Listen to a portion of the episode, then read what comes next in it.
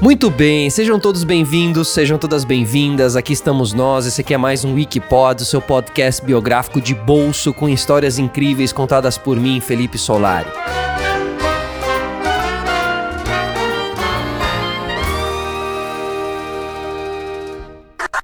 Olha, em 1963 e 1965, os irmãos Walt e Roy O. Disney compraram cerca de 110 quilômetros quadrados em uma região da Flórida, nos Estados Unidos que era o equivalente ali a duas Manhattans. Só que o terreno era de pântanos, e mesmo assim esse terreno gigantesco seriam transformados em duas cidades, uma tradicional e outra futurista, áreas de recreação e parques temáticos, seguindo o sucesso da Disneyland, inaugurada em 1955.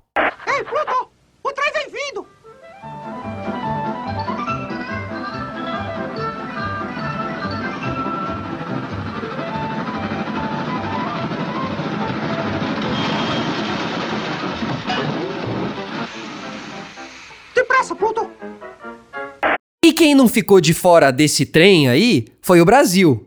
Porque ano após ano cresce o número de visitantes ali na Disney, chegando ao recorde de 891 mil visitantes em 2018, se firmando como uma força ali no top 3, atrás apenas do próprio Estados Unidos e do Canadá, e ainda com o português sendo dentro da Disney a segunda língua mais falada, hein?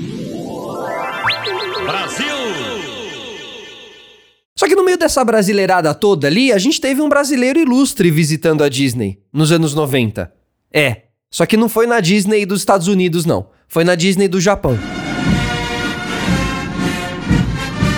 E eu garanto para vocês também que não foi o Zé Carioca, não. Foi uma outra figura, muito caricata e muito controversa hoje em dia no cenário mundial. E esse brasileiro nato se chamava Joseph Puang esse, esse nome bem brasileiro assim. E o nosso ilustre Joseph Puong, na verdade, era o atual ditador norte-coreano Kim Jong-un, que na época tinha 8 anos de idade. Pois é, além dos jogos do Chicago Bulls e dos filmes de ação, parques de diversão também fizeram parte da vida de Kim Jong-un, que visitou a Disneylândia usando um passaporte brasileiro. Pois é, o líder norte-coreano, Kim Jong-un, visitou secretamente o Japão durante a infância dele, utilizando uma falsa identidade com um passaporte brasileiro. E ele teria visitado ali nessa estadia no Japão a Disney de Tóquio, segundo o jornal Yomiuri Shimbun. No jornal, dizia que ele tinha ido acompanhado de uma outra criança que aparentemente dizem que é o seu irmão mais velho, Jong Chul. Os dois irmãos entraram no Japão no dia 12 de maio de 1991 e partiram 11 dias depois, utilizando passaportes brasileiros verdadeiros com uma identidade falsa, e assim eles conseguiram entrar no Japão. Os dois tiveram esses vistos japoneses em Viena, e Jong-un, que tinha então 8 anos, se passou por Joseph Pong, os serviços de segurança japoneses tiveram uma suspeita sobre a verdadeira identidade das crianças, mas quando foi iniciada uma investigação, eles já tinham saído do país. Além dessa viagem à Disney, a Reuters teve acesso também a outras cópias dos passaportes brasileiros que nunca haviam sido publicadas. Eles usaram esses passaportes brasileiros que claramente mostravam fotos dos irmãos, né, para tentar obter ali os vistos de embaixadas estrangeiras afirmava uma alta fonte de segurança ocidental sob condição de anonimato. Abre aspas. Isso mostra o desejo dele por viagens e aponta para as tentativas da família governante de construir uma possível rota de fuga. Fecha aspas. Curiosidade é que ambos os passaportes exibem como local de nascimento dos portadores a cidade de São Paulo. A primeira fonte de segurança se recusou a descrever como as cópias dos passaportes foram obtidas, citando regras de sigilo. A Reuters viu apenas cópias dos documentos, de forma que não foi capaz de discernir se foram ou não adulterados. Inclusive, pessoal, só uma pausa aqui, já que a gente está falando sobre essa viagem maluca do ditador norte-coreano até a Disney no Japão, fica o convite para vocês escutarem um outro episódio do Wikipod, que é a saga de Star Wars, o surgimento da franquia. Ali a gente conta a ordem cronológica de acontecimentos para você assistir todos os filmes ali na ordem certa e, claro, muitas curiosidades sobre os personagens. Mas vamos voltar para o nosso episódio. Ok, de volta aqui a nossa Disney japonesa e seu visitante brasileiro barra norte-americano, projeto de ditador com oito anos. Vamos imaginar como deve ter sido esse rolê com essas crianças que são verdadeiros imperadores, cheio de servos ali, só que na Disney, né? Na Disney eles estavam ali misturados com a galera, como todos os outros. Se você já foi pra Disney aí, como todos nós. E eles precisavam então enfrentar as filas grandes, intermináveis, aquela garrafa de água, tudo suado, desidratado. Eles tinham que ficar ali para ir nos brinquedos, né? Por exemplo, você quer aquele boneco ali, pega a, a, aquela arminha ali que tem com a água e tem que encher de água o negócio e tal. Você só vai ganhar se você encher o negócio de água, meu. Não tem essa a coisa de imperador. Na Disney, bicho, na Disney Imperador é Mickey Mouse. Então, o que, que dá pra gente imaginar, né? Será que essa experiência foi boa para eles? Essa experiência de, de, de, meros mortais? Ou será que foi uma tortura para eles, né?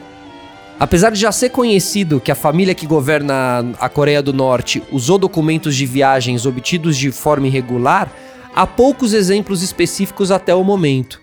E a vida de Kim Jong-un, cujo rosto era totalmente desconhecido, é muito rodeada, né, de mistérios e coisas estranhas e sombrias, inclusive.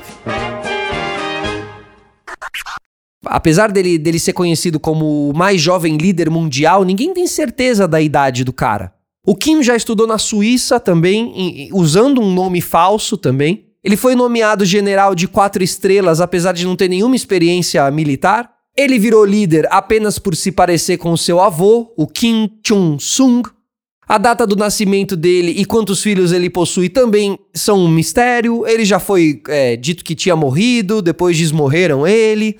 Enfim, dizem que, que matou o seu próprio tio, né? Dizem não. Parece que realmente matou seu próprio tio. Então, realmente, a Coreia do Norte e o seu sistema de governo ditatorial são cheios de mistérios, certo? Agora, a pergunta é até quando que eles vão conseguir sobreviver assim, né, tão fechados do mundo?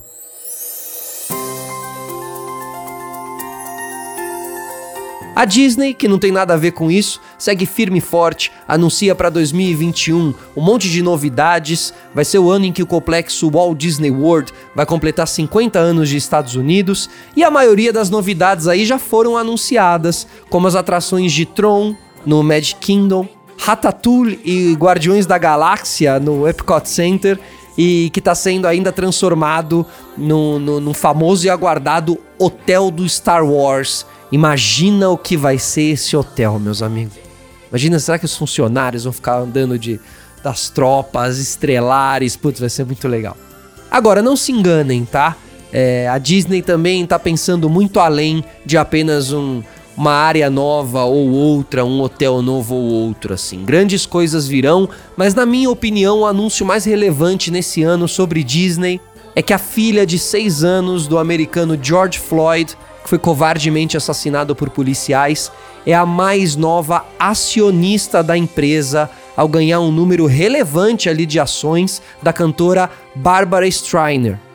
Diana Floyd, que é o nome dela, da filha do George Floyd, que a Diana Floyd possa crescer em paz, que ela possa crescer com segurança, em uma sociedade melhor, em uma sociedade mais parecida com a Disney e menos parecida com os, os filmes de terror que a gente tem visto, certo? E inclusive que tudo isso na vida da Diana Floyd aconteça reforçada pela frase que ela mesma falou e que foi, abre aspas, meu pai mudou o mundo. Então é isso mais um Wikipod. Eu sou Felipe Solari, diretamente da Pod 360 para os seus ouvidos. Um grande abraço, um grande beijo. Tchau.